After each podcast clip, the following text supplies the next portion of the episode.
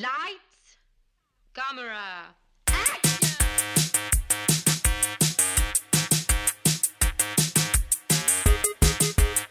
Aujourd'hui à l'émission, Je les gym, il pleuvait des oiseaux et la vita est bella.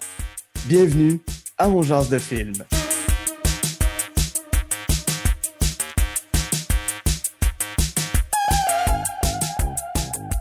Bonjour à tous, ici Guy Saint-Cyr. Euh, on de film, la formule est bien simple. Je m'entretiens avec un invité ou une invitée de ses goûts en matière de cinéma, soit trois coups de cœur, un film détesté et un plaisir coupable. Euh, je me plais à dire que ce sont les goods, the bad and the ugly de la cinéphilie de mon invité. Et aujourd'hui, mon invité, je suis très honoré de la recevoir. C'est une femme politique, une militante féministe de gauche, c'est une souverainiste, Françoise David. Bonjour Françoise, comment allez-vous?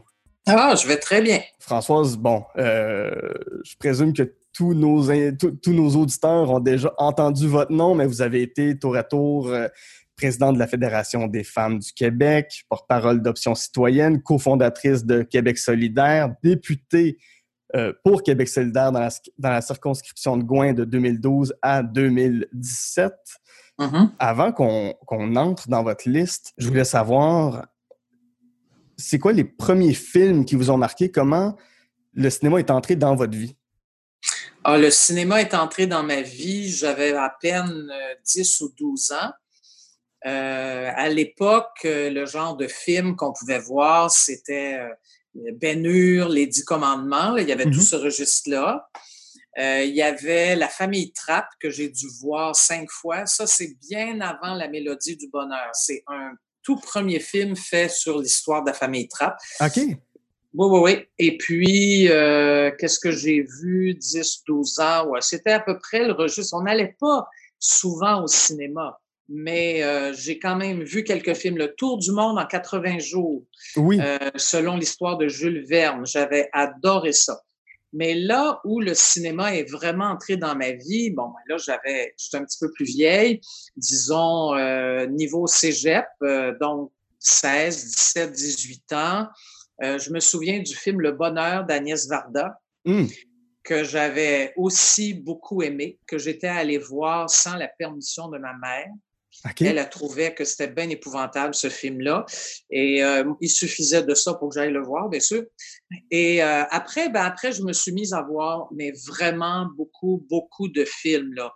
Euh, moi, je suis de la génération, euh, je sais pas, moi, de, de Costa Gavras, de Fellini, de tous les films italiens, de Truffaut, Oui. de René. Bon, j'ai, j'ai, j'ai à peu près tout vu. J'ai pas tout aimé également mais je suis devenue vraiment une fan de cinéma. Avec des goûts très éclectiques, hein? euh, Pas, Oui. euh, je n'aime pas toujours le même genre de choses. euh, J'ai une palette. Oui. Donc, vous l'avez mentionné, François Truffaut, c'est le premier film dont on va parler. Euh, Je légime, 1962.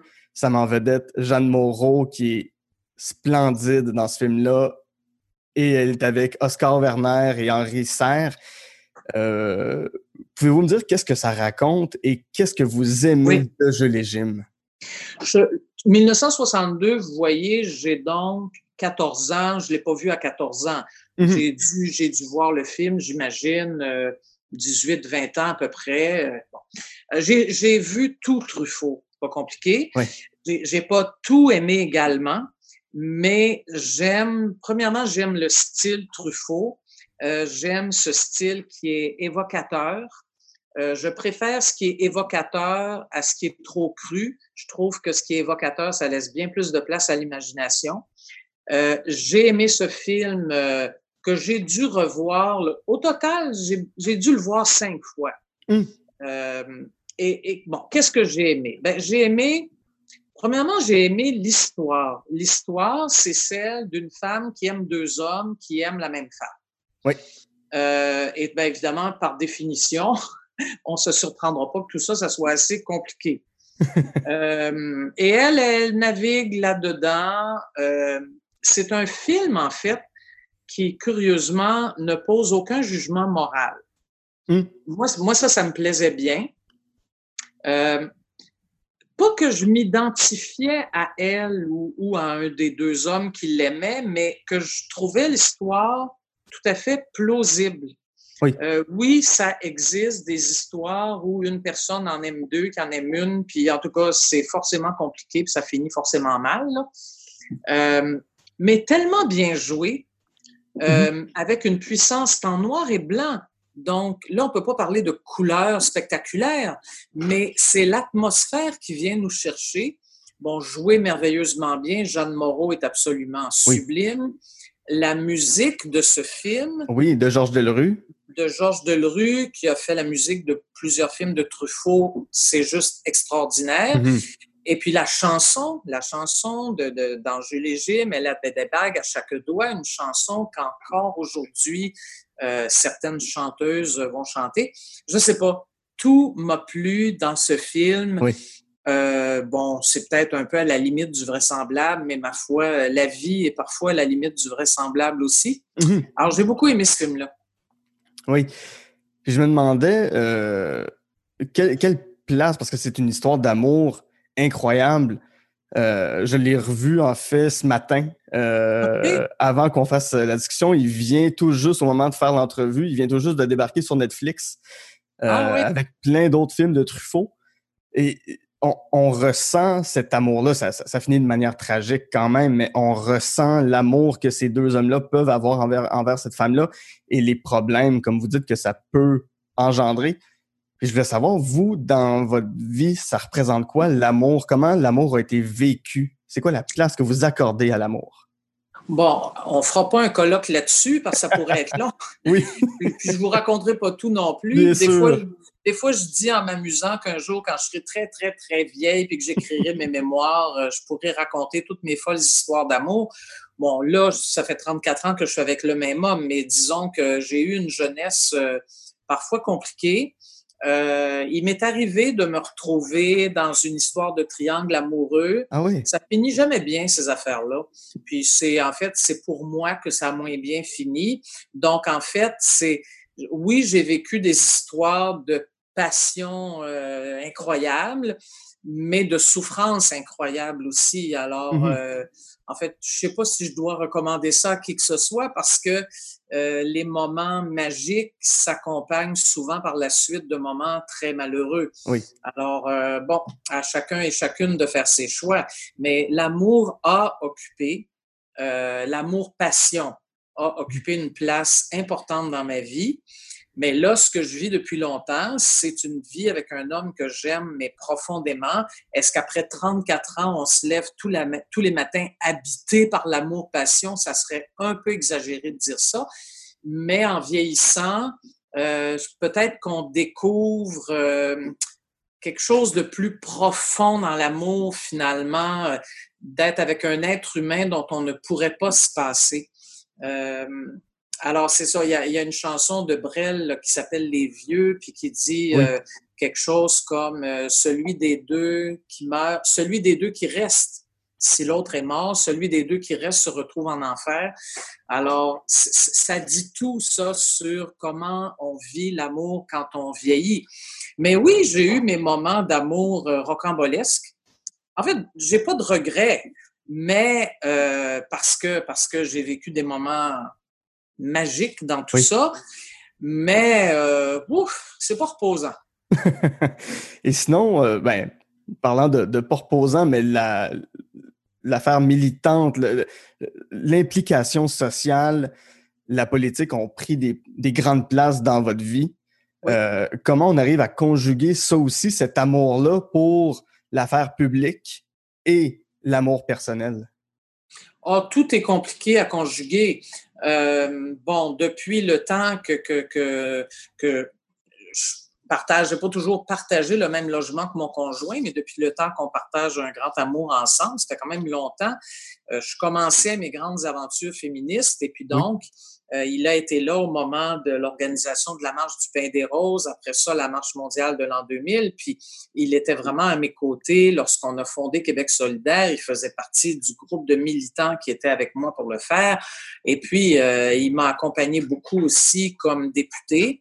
En fait, j'en dois toute une parce que je dis souvent que euh, pendant que j'étais député, s'il n'y avait pas été euh, à la maison à s'occuper de tout, euh, moi, je serais revenu à la maison, j'aurais eu le temps de m'occuper de rien, puis je pense que j'aurais mangé des bols de céréales à tous les soirs. Il a été tout à fait un accompagnateur extraordinaire. Oui. Ça, c'est une chance inouïe pour des gens qui font des métiers comme ça, qui sont aussi prenants. C'est curieux parce que par le passé, ben, ça a toujours été des hommes qui ont été en politique et puis les femmes étaient à la maison, s'occupaient mhm. des enfants, s'occupaient de la maison, s'occupaient de tout. Là, on commence à voir maintenant des femmes en politique qui ont des conjoints qui acceptent, dans le fond, de donner du temps pour la maison, pour les enfants. Ben, juste retour des choses, moi, je pense que c'est bien. Mais si on n'a pas ça, euh, parce que j'ai connu aussi des mères monoparentales en politique, j'ai mhm. connu des femmes seules en politique c'est pas toujours facile. Hein? C'est vraiment difficile de, concilier tout ça. C'est un peu une vie de fou, là. on va être clair là-dessus. Euh, pour les gens politiques qui sont dévoués, c'est le cas de la majorité, euh, c'est une vie qui est difficile, qui est très, très prenante. On va pouvoir passer maintenant à Il pleuvait des oiseaux. C'est un film de 2019, donc sorti l'année dernière, de Louise Archambault, qui met en vedette Gilbert Scott, euh, Rémi Girard, André Lachapelle dans un rôle ultime qui, là encore, je l'avais pas vu jusqu'à tout récemment et André Lachapelle, sa performance m'a, jeté à terre carrément. Quelle, quelle belle interprétation. Euh, encore là, pouvez-vous me dire qu'est-ce que ça raconte, cette histoire-là? Euh, il pleuvait des oiseaux. Ben, d'abord, c'est un livre de mm-hmm. Jocelyne Saucier, puis je ne saurais trop recommander de lire le livre pour une rare fois, euh, moi, je suis toujours assez critique des livres adaptés pour le cinéma. J'ai tout le temps l'impression d'y perdre quelque chose. Dans ce cas-ci, je trouve que le film enrichit un livre qui est déjà en soi un livre extraordinaire. Euh, par exemple, de voir Rémi Girard chanter une chanson de Vigneault, et si je me souviens bien, est-ce qu'il y a une chanson de Desjardins? En tout cas, il y a deux chansons. Là. Euh, dans le livre, on chante pas de chansons. Mm-hmm. Juste ça, c'est extraordinaire. Bon, il pleuvait des oiseaux. Euh, comment résumer ce film-là, grand Dieu? Euh, euh, deux hommes qui, quelque part, ont un peu fui la société, se retrouvent en forêt, vivent ensemble sur le bord d'un lac. finalement, une femme, bon, qui était, si on comprend bien, dans une maison pour personnes je sais pas, est-ce qu'on peut dire pour personnes âgées ou personnes avec certains problèmes? Je mm-hmm. ne me souviens plus trop exactement. En tout cas, son neveu, finalement, vient l'amener dans le bois avec les deux gars. Oui. Et là, se développe toute une histoire d'amitié puis d'amour entre elle, bon, André Lachapelle et Gilbert Scott, qui joue l'autre comédien. Je ne me rappelle pas des noms. Je euh, crois que c'est Charlie. Oui. OK. Et c'est traité avec une telle délicatesse de sentiment. Mm-hmm. évidemment, ce pas des gens tout jeunes, là, mais c'est des gens qui ressentent au début de l'amitié, ensuite de la tendresse, à un moment donné, du désir. Et il y a dans ce film une des plus belles scènes d'amour que ah j'ai jamais vues. Alors après, on fera la comparaison avec Adèle.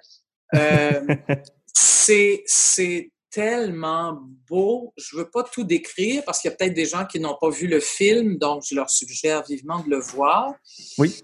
Euh, mais c'est tout un film, dans le fond, sur la nature, la vieillesse, euh, la beauté des sentiments, la solidarité, mm-hmm. l'amour.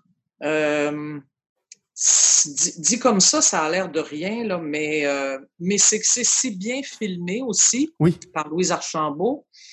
Euh, moi, c'est mon coup de cœur de 2019, mais c'est mon coup de cœur de plusieurs années. J'aime le cinéma québécois. Mm-hmm. J'ai hésité, j'en ai tellement vu des films québécois depuis, mon Dieu, je sais plus, là, t'as 40 ans. Euh, mais bon, celui-là, à mon avis, en dépasse beaucoup d'autres, sincèrement. Puis j'ai été évidemment très attristée par la mort d'André Lachapelle, ça c'est sûr. c'est comme si elle nous avait fait un ultime cadeau, hein, et je crois avoir lu qu'elle se savait malade. Oui. C'est tout à fait extraordinaire qu'elle ait accepté de faire ce tournage en plein bois dans des conditions, semble-t-il, pas toujours simples. Mhm. Euh, et elle a accepté de livrer une grande part de son intimité personnelle. C'est absolument impressionnant. Tout à Vraiment. fait. Puis, on, pour moi, c'est le sentiment de liberté qui se dégage Oui. d'un film comme celui-là. Oui, D'une femme qui n'a jamais connu aucune forme de liberté, qui là, soudainement, se retrouve propulsée dans un, Oui. un système où, euh, bon, c'est son, ils, ils vivent en autarcie, mais c'est ils sont, ils sont autosuffisants. C'est pratiquement une forme d'anarchisme que, que ces deux Ouais. hommes-là sont allés chercher. Et, et, et elle qui a toujours vécu, on comprend, qui a vécu en, en institut psychiatrique, là, on, on pourrait dire que, que tout- toute jeune, elle a été placée par un père, euh, puis ensuite ça dans un genre de, de, de CHSLD. Euh, qu- Qu'est-ce que ça dit, ce film-là, pour vous, sur la vieillesse? Euh, ça dit que la vieillesse, il y aurait tant de choses à dire sur la vieillesse, mais dans le film, euh, ce qu'on voit, c'est des personnes euh, qu'on pourrait dire vieilles, là, qui, enfin, dans le film, on aurait l'impression que les comédiens âgés ont au moins 75 ans et plus, là.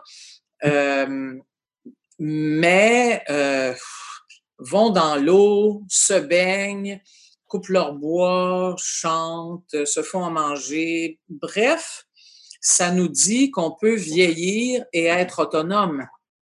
Puis en fait, c'est, je pense que c'est le désir d'à peu près n'importe quelle personne qui vieillit. Là. Moi, je suis plus tout à fait une personne jeune non plus, on va le dire comme ça. Et c'est de se sentir... La, vie- la vieillesse heureuse se vit quand, bon, évidemment, on n'a pas trop de difficultés financières, Mhm. on est en bonne santé. Ça, c'est les deux conditions sine qua non. Mais aussi qu'on se sent libre de nos choix, qu'on continue d'être libre de nos choix. Euh, dans le film, vous le dites très bien, le choix, c'est d'aller vivre en forêt, pas si loin de la société parce qu'il y a quand même un petit peu de contact, mais très, très peu. Mhm. Euh, donc, on a affaire à des personnes âgées méditatives aussi, Oui, hein, qui se suffisent à elles-mêmes, qui n'ont pas besoin d'avoir des tonnes de gens autour d'elles, puis qui n'ont pas la télé, puis qui n'écoutent pas Netflix, puis qui vont... On n'est pas là-dedans, là. Et, et ça existe des gens comme ça, puis ça existe aussi des gens d'un certain âge qui, sans aller jusque-là, là, ça c'est une Oui. histoire, euh, quand même se suffisent à eux-mêmes et, et sont capables de méditation, de d'avoir euh, d'être euh, d'être habités par la beauté des choses, euh, des gens qui vont juste regarder par la fenêtre puis voir des oiseaux puis dire ma foi c'est beau. Une personne âgée souvent, comme je disais là, une personne âgée qui quand même n'a pas trop de soucis ni financiers ni de santé, Mhm. elle a du temps, Oui. ben, comme pour profiter de la vie comme on dit. Et ça, c'est inestimable. C'est ce que je voudrais, moi, qu'on puisse offrir à tous les aînés du Québec. Mhm. Puis je vous, je vous envoie la question aussi. euh, je, je suis un peu nerveux de vous poser la question, mais est-ce que c'est quelque chose qui, qui vous plaît ou qui vous fait peur de vieillir au, au Québec aujourd'hui en 2020? Ça fait peur à tout le monde de vieillir, que ce soit au Québec ou ailleurs. Oui. Euh, c'est une très bonne question. Oh, Moi, je, ça fait longtemps que je dis que je suis consciente qu'il me reste moins de temps que j'ai Mhm. eu de temps. Il y a moins de temps devant que derrière. Fait que oui, n'importe qui va être un peu effrayé de se dire ça, c'est tout à fait normal. On, on aime la vie, on a envie de continuer à vivre. Moi, j'ai une petite fille de trois ans. J'ai, euh, je suis grand-maman par alliance avec les quatre petits-enfants de mon conjoint. Alors, ça en fait, ça, des petits bouts, là, Oui. qu'on n'a pas envie de laisser, qu'on a envie d'accompagner dans leur enfance, dans leur jeunesse. Fait que moi, je me sens pas prête à mourir un quart de seconde. Maintenant, euh, ça arrivera quand ça arrivera. Mais en fait, comme beaucoup, beaucoup de personnes qui vieillissent, j'ai beaucoup plus peur de la maladie que de la mort. Oui. Et euh, disons qu'en ce moment, on, on sait de quoi on parle. Là. Bien on sûr. est dans un contexte où, euh, en fait, les morts de personnes âgées qui auraient été souvent des morts évitables sont des morts affreuses, tristes, dans la solitude. Mhm. Euh, c'est certainement pas des morts que les personnes âgées ont choisies. Euh, ça, ça fait peur.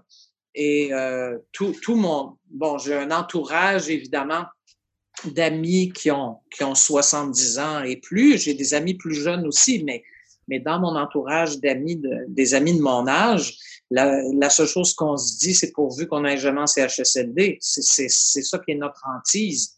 Vivre autonome chez soi le plus longtemps possible, avec des services à domicile s'il le faut. C'est sûr que c'est le rêve d'à peu près n'importe qui euh, en ce moment-là. Oui, c'était une très belle réponse. Merci pour, euh, pour cette réponse-là. Euh, votre troisième film, coup de cœur maintenant, La Vita e Bella de Roberto Benigni. C'est un film de 1997 qui a gagné plusieurs Oscars, dont un, un à Roberto Benigni pour son interprétation magistrale, euh, mais aussi meilleur film euh, dans une langue autre que l'anglais. Donc, ça met en vedette Roberto Benigni, Giorgio Cantarini qui fait son fils, Nicoletta Bracci qui joue son épouse. Euh, encore là, c'est une histoire tellement humaine, tellement humaniste d'un père avec sa femme dans un camp de concentration qui n'est pas nommé, mais qu'on devine être Auschwitz. Ce sont deux juifs italiens, euh, trois juifs italiens. Euh, et le père veut faire croire à son enfant qu'ils sont dans une compétition pour gagner un tank pour pour pas, devenir fou, pour pas effrayer leur fils avec, avec la cruauté de la guerre. Mm. Euh, juste de, de, le dire comme ça, c'est très touchant, mais vous, qu'est-ce qui, est, qu'est-ce qui est venu vous toucher avec La Vita e Bella? Ben, premièrement, c'est vraiment un film italien. Quand je dis ça, c'est oh, le charme oui. euh, dans les meilleurs films italiens, là, les dialogues, un peu comme dans les meilleurs films français, c'est ciselé, euh, un humour. Et quand le film commence, ben c'est pas tragique au début. Là, c'est tout l'amour qu'il a pour sa femme, pour son petit garçon. Mais assez vite, on sent que l'engrenage terrible du fascisme et du nazisme est en train d'arriver. Bon, et effectivement, il va se faire embarquer avec sa femme et le petit euh, dans mmh. un train pour peut-être Auschwitz. Et une fois rendu là, il est séparé de sa femme. Et donc, il décide, comme vous dites, de cacher cette réalité terrible euh, d'un camp où, en mmh. fait, c'est un camp d'extermination. Euh, il, a, il cache son enfant. Oui. Il faut, faut dire ça d'abord. Il le cache euh, et il lui raconte des histoires. Il, il fait en sorte, effectivement, d'essayer que son petit n'ait pas peur, mais il essaie de le sauver, à la fois de le sauver de l'horreur puis de le sauver de la mort. Le film a été critiqué, je le sais, euh, parce qu'il y a des gens qui ont eu l'impression que ce film-là euh, biffait, gommait l'horrible réalité des mm -hmm. camps de concentration. Ce n'est pas mon avis, mais ça, ça se discute. Euh, je trouve qu'on on n'a pas besoin tout le temps oui. encore là de tout voir. J'en ai vu plusieurs des films là, sur les camps. C'est une horreur. Oui. Euh, la, la, liste de Schindler, par exemple, que j'ai vue aussi au moins à deux reprises, est assez évocatrice, mm -hmm. merci. en tout cas, j'en ai vu d'autres films. là. Mais dans ce cas-ci, et maintenant, euh, 50 ans plus tard, 60 ans plus tard, je pense que peu de gens ignorent qu'est-ce qu'a été, qu'est-ce qu'ont été ces camps de concentration. C'est quand même évoqué dans le film un soir où le, le, père de famille est dehors et là, il y a les feux, il y a la fumée, il y a l'odeur. Tout est là. On n'a pas besoin de tout montrer, tout est là. Pour moi, c'est un film sur l'amour mmh. d'un père pour son enfant. C'est aussi simple que ça. Il m'a touché. Et quand le film se termine, ben là, je sais pas si je devrais le dire pour les gens qui l'ont oh, C'est un film qui a, qui a une, presque 25 ans. Je pense qu'on peut... On peut. Bon. On Alors, peut. le film se termine. Le père est assassiné. Ouais. Les Américains entrent dans le camp. Le petit gars sort. Et là, son père lui avait dit, si tu gagnes un prix, ton prix, ça va être un tank. C'est un tank qui rentre dans le camp et le petit gars dit j'ai gagné. Il, est convaincu que c'est pour lui. Alors là, il, est embarqué sur le tank avec des soldats qui s'en vont sur un chemin et à un moment donné, il y a la mère du petit garçon qui marche avec les ex-prisonniers le long du chemin. Le petit garçon voit sa mère et j'avoue qu'à chaque fois, je pars à pleurer parce ah que ce moment de retrouvailles entre la mère et son enfant, là, c'est, ça nous fait verser des larmes. Et puis, ben, le film, il finit comme ça. Mhm. Euh, fait c'est vrai que c'est extrêmement touchant, extrêmement, extrêmement touchant. La musique du film qu'on peut trouver, euh, ben, moi j'ai acheté le CD il y a longtemps, là. Euh, ça se trouve facilement, la musique du film La Vita est Bella magnifique musique du début à la fin, dont euh, une musique de forêt là, qui est très, très belle, euh, en tout cas. Alors, je sais pas, je l'ai aimé, je l'ai aimé pour, pour tout, pour euh, le sujet, pour la finesse avec laquelle c'est traité, euh, le, la puissance de l'évocation, mais peut-être, oui, surtout pour l'amour qu'il y a dans ce film-là d'un père pour son enfant, vraiment. Oui. La, la, la question que je me posait en, en, revoyant des images du film, c'est un film sur l'espoir dans le désespoir. Ouais. Mais c'est aussi un film sur euh, ben justement entretenir un espoir, entretenir un, un, but. Puis je me demandais quand vous, vous étiez en politique, c'est une comparaison un peu euh, boiteuse, j'en conviens, mais que ce soit avec, euh, quand on est en campagne électorale, que ce soit tous les partis confondus, faut faire vivre un espoir auprès des militants. Et tous les partis, ce sont des militants qui croient. Mm-hmm. Euh, comment on fait pour euh, garder un espoir pour dire on va vers l'avant, puis on y croit, puis il faut, faut, y croire euh, mm-hmm. Mais en fait, bon, là, je trouve ça délicat parce que le film se passe dans la Deuxième Guerre mondiale, c'est le fascisme, c'est le racisme, c'est les camps de concentration. Que ce père décide d'essayer de garder espoir pour lui et surtout pour son mhm. enfant, c'est un acte d'héroïsme. Oui, pas compliqué. Puis il, se sacrifie pour son enfant, d'ailleurs. Alors, les gens qui n'ont pas vu le film, ben, en tout cas, dépêchez-vous de le voir avant qu'on vous le raconte au complet. Euh, mais c'est ça, il y a de l'héroïsme dans ce film. Moi, je suis pas une héroïne du tout, du tout, du tout. Euh, des femmes héroïques, j'en ai connues. Pas dans le monde politique, j'en ai connu, par exemple, dans la Marche mondiale des femmes des femmes qui se battent pour leurs droits dans des pays où elles n'ont pas de droits ou dans des pays en guerre. Ça, j'en ai connu et, et, je suis toujours extrême. En tout cas, j'étais tellement impressionnée de rencontrer ces femmes-là qui gardaient leur courage, qui étaient même capables d'humour, qui étaient capables de rire, qui continuaient d'aimer la vie. En fait, ces femmes-là m'ont donné des leçons de courage moi, mes moments de découragement, j'en ai eu évidemment, c'est pas seulement politique, c'est aussi euh, dans les années 90, 2000, euh, devant les premières mesures d'austérité, euh, quand le gouvernement de Lucien Bouchard coupait à l'aide sociale. Il y en a des moments où j'étais vraiment découragée. Là.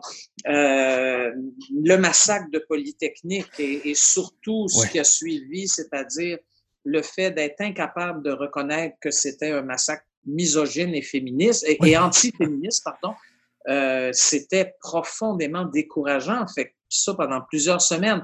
Donc, j'en ai connu des moments de découragement. Puis comment je m'en sortais? Ben, un, c'était de pas être seul.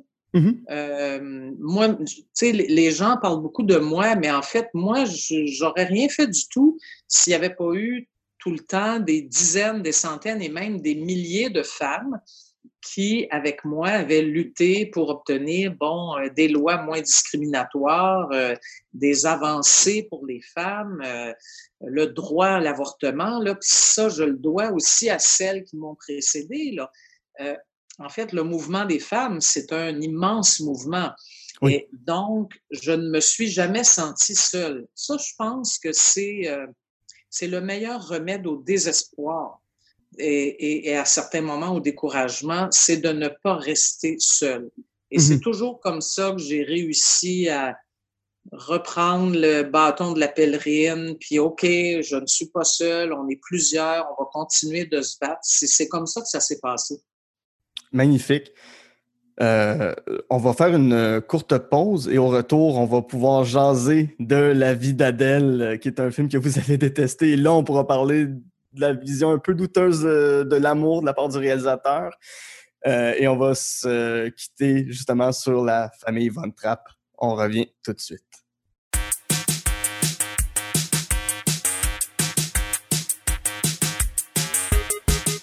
J'adore enregistrer On jase de films. Ça me permet de partager avec vous ma passion première qui est le cinéma et avec des invités formidables.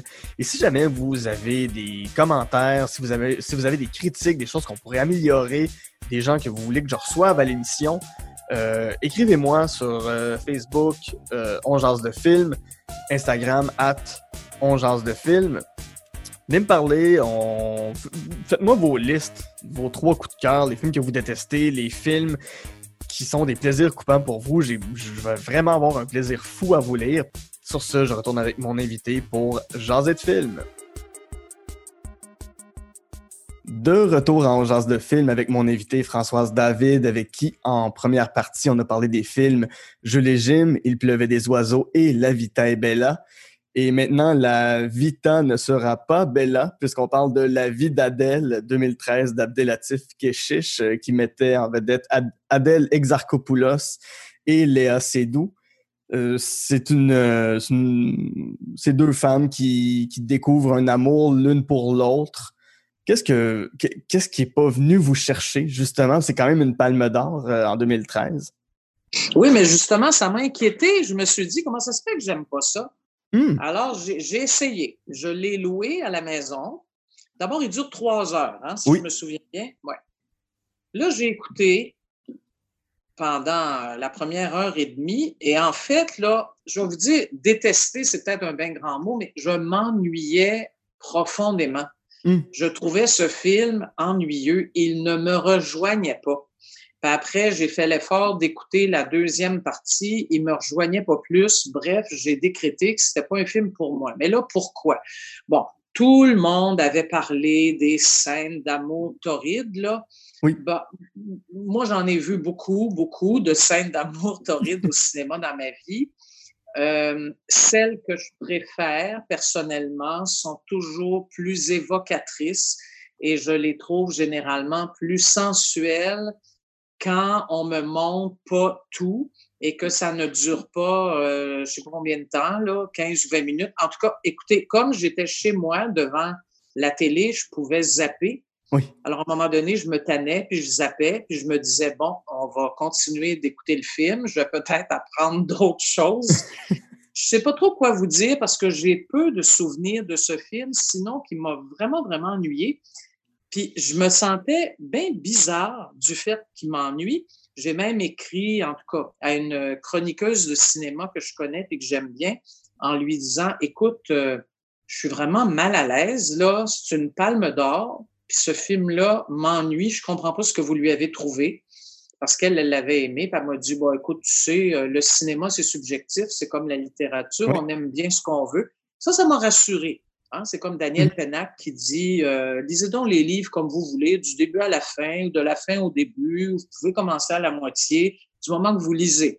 Oui. Alors, j'avais comme la permission de, de ne pas aimer certains films qui parfois sont vraiment des films primés. Alors, je l'ai pas aimé. J'ai rien d'autre à dire sur ce film. Je l'ai pas aimé. Je me rappelle pas trop de ce qui se passe entre les deux femmes, sinon que oui, il y a une histoire d'amour. Ah, j'ai trouvé ça long, ennuyeux. Euh, bon, c'est à peu près ça que j'ai à dire. Plusieurs années plus tard, là, en lisant les journaux, j'ai vu que une des deux comédiennes, je crois, euh, s'était élevée contre le réalisateur, mm-hmm. mais à propos d'un autre film, il me semble, ou je sais pas si c'est le même, en tout cas en disant que euh, on lui demandait de participer à des scènes encore là, d'amour, ben, d'amour érotique, là, très inclusive, auquel elle ne voulait pas participer. Bref, il y a comme quelque chose de pas net dans tout ça. Je ne sais pas comment ça s'est terminé. Je ne sais pas s'il y a eu des poursuites, là, je ne me rappelle pas. Mais euh, en fait, ça ne me fait pas plus aimer le film. Oui, non, c'est ça. Mais, en fait, c'est les deux actrices même qui, qui ah ont renié, euh, ben, qui n'ont pas renié le film, ils l'ont pas enlevé de leur CV, mais qui ont, qui ont, qui ont traîné le film dans la boue publiquement pour dire justement les conditions que le réalisateur leur, leur imposait. Euh, de faire constamment des scènes. À un moment donné, il y en a une qui a décrit ça comme si c'était une prise d'otage. Tous les jours, c'était retourner dans le lit avec l'autre comédienne parce que le réalisateur était jamais satisfait. Puis ça fait poser des questions. Est-ce que c'est quoi les motivations du, du réalisateur et, combien d'autres agissent ainsi en art? Euh, j'étais amusé en, en, lisant euh, sur, vous, en fait, quand j'ai vu que votre frère avait produit à l'époque le film Parlez-nous d'amour, Parlez-nous d'amour que j'ai parlé avec un autre invité, qui dénonce ces comportements-là aussi, qui sont de plus en plus dénoncés, et heureusement. Oui. Alors, bref, c'est ça. Je, je n'ai pas aimé ce film, mais je pense que j'aurais pas beaucoup de plaisir à rencontrer le réalisateur. Oui, effectivement. Euh, votre dernier film, c'est ça, c'est pas La Mélodie du Bonheur, c'est La Famille Trappe qui est venue avant. Euh, qui est venu avant la Mélodie du Bonheur. Et là, je m'en excuse parce que je croyais qu'on allait parler de la Mélodie du Bonheur dont j'avais sorti l'année euh, qui était 1965 de la Mélodie du Bonheur. Donc, je n'ai pas l'année pour le film La, la Famille Trappe. Mais. Ça doit être quelque part. moi, j'ai quand même vu ce film-là, j'étais enfant, mais je devais quand même avoir au moins 7-8 ans. Là. Mmh. Euh, bon, ben c'est la, c'est, mais c'est la même histoire en, gros là, de la famille Trapp. Euh, bon, le, le, le, papa qui a je ne sais plus combien d'enfants euh, et qui embauche une domestique finalement qui va devenir celle qui élève les enfants et qui leur apprend à chanter. C'est basé sur une histoire vraie d'ailleurs. Hein. La famille Trapp a existé. Il y a même euh, au New Hampshire, si je ne me trompe pas, euh, un Trapp Lodge. Là. Il, y a, une maison où la famille Trapp a vécu, qui est devenue un hôtel. Bon, et finalement, bien sûr, le papa tombe amoureux de la jeune fille, il va l'épouser, elle va élever toute sa tralée d'enfants. Pourquoi j'ai aimé ce film-là? Euh, ben parce que parce qu'il y avait plein d'enfants mm-hmm. et parce qu'il chantait. Parce qu'il chantait même avant, tout le monde connaît les mélodies de la mélodie du bonheur, mais moi, le film le original que j'ai vu, euh, bon, ça chantait aussi. Et puis, évidemment, ils réussissent à s'échapper. les nazis sont en Autriche, ils réussissent à s'échapper, ils s'enfuient aux États-Unis. Mais ça, c'est vrai, là, c'est mmh. rigoureusement exact. Probablement qu'il y a bien des trucs romancés dans tout ça, mais ça, c'est vrai. Et c'est magnifique les voir chanter. C'est très, très beau. Mmh et puis, euh, il faut que je dise aussi que mes parents adoraient ce film. OK. Et même, euh, ma mère est morte il y a très longtemps, mais même vers la fin de sa vie, euh, mon père était malade et je me souviens qu'un jour, il a réécouté le film, mais ben là, La Mélodie du Bonheur, qui est passé à la télévision, puis il en pleurait encore. Ah oui. Je sais pas. Ah oui, chez nous, là, dans ma famille, c'est le film passe-partout. Peut-être les plus petits chez nous l'ont manqué, je sais pas, mais c'est le film que toute la famille a aimé. D'ailleurs, bon, la famille Trapp, je pense que c'est introuvable maintenant, mais la mélodie du bonheur, d'après moi, ben, en fait, pour les gens qui sont familiers avec tout l'univers numérique, je suis sûr que ça se trouve. Oui, oui, oui, très facilement, oui. Et je suis certaine que n'importe quelle famille écouterait ça. Les gens, ils aimeraient ça encore. Oui, puis même moi qui je, je, crois pas avoir déjà vu le film de bout en bout. Là, je crois que enfin pour la comédie musicale, je crois que ça dure euh, deux heures et demie, trois heures. C'est ce genre de super film hyper long. Euh, mais je connais les chansons quand même. Edelweiss, euh, Good, Goodbye Farewell. c'est ça. ça. reste dans la tête, c'est dans la culture, c'est implanté. Oui, fait moi je vous dis pas que je le réécouterai aujourd'hui. Mais si, je sais pas, dans mes petits-enfants, à un moment donné, il y en a qui voulaient l'écouter, ben, je m'assoirais à côté d'eux, puis ça serait pas un supplice pour moi que de le réécouter. Euh, ben, c'est tout. C'est, c'est joli, c'est beau, ils chantent bien. Euh, c'est pas plus compliqué que mm-hmm. ça. Puis de voir, enfin, pour la famille Trapp, c'est la musique, mais chez les David, ça a été la politique. C'est ah, mais ça n'a été que la politique, il hein, faut se comprendre. Oui. Euh, mon père était médecin, en fait. c'est mon grand-père puis mon arrière-grand-père qui étaient en politique, mais pas mon père. Mon père est devenu sénateur à la fin de sa vie, mais là, nous, on avait tous quitté la maison. Euh, mon père était médecin et ma mère aimait beaucoup la musique. Il y avait beaucoup de musique chez nous et elle aimait beaucoup la littérature. Fait que tout ce côté-là, euh, je dirais, de, ma culture, je trouve que j'ai beaucoup de chance. J'ai été initiée assez vite euh, à la musique classique, à la belle musique et tout, puis assez vite aussi euh, aux livres. Donc ça, c'est beaucoup le côté de ma mère. Moi, la politique, ça me disait pas grand-chose quand j'étais jeune. C'était pas mon univers du tout, du hmm. tout. OK. Puis justement, puis en fait, je vais, renverser la question parce que vous avez aussi euh, une sœur qui a été ministre de la Culture la place, finalement, non pas de la politique, mais de la culture quand vous étiez petite, c'était quoi de vivre dans une maison où la culture avait son importance? Ben, c'était beau. En fait, c'est là. On avait de la chance. Euh, quand on avait 10 ans, notre cadeau d'anniversaire, c'était de nous amener voir un spectacle, chacun notre tour. Moi, mhm. je me souviens que j'étais allé voir Les Chœurs de l'Armée Rouge, j'avais adoré ça. Euh, on apprenait le piano. Bon, ça, euh, moi, j'ai compris assez vite que j'avais pas un grand talent. Mais euh, ça, ça faisait partie des conseils pour élever, euh, bien élever les jeunes filles. Là. Bon, ça, disons que c'était moins réussi. Euh, j'ai une de mes sœurs qui chante, qui est dans une chorale. J'en ai une autre qui, elle, touche encore le piano. Moi, peu près pas, pas beaucoup. Mais bon, avec la sœur qui me suit directement, euh, quand on était adolescente, on était abonné aux jeunesses musicales. Mm-hmm. Donc, c'est ça. On a eu vraiment de la chance. Bon, mes parents vivaient à Outremont, ils avaient des sous, donc c'était possible de vivre tout ça.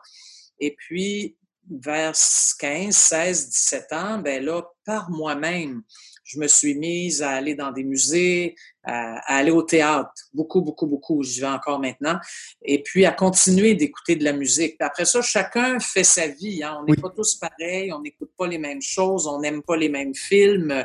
Ça, c'est correct aussi, là. mais, sûr. mais on a eu la chance d'être dans une famille qui, qui aimait la culture. Oui. C'est ce qui conclut parfaitement l'épisode. Merci énormément, Françoise David, de vous être prêtée à l'exercice d'ongeance de film. C'est un grand plaisir pour moi et je suis certain que les auditeurs en seront très contents. Euh, oui, merci. Merci. Je suis ben, Merci beaucoup à vous. Merci à vous. bonne continuation. merci. Sur ce, mon nom est Guy Saint-Cyr et avec mon invité Françoise David, on a jasé de film.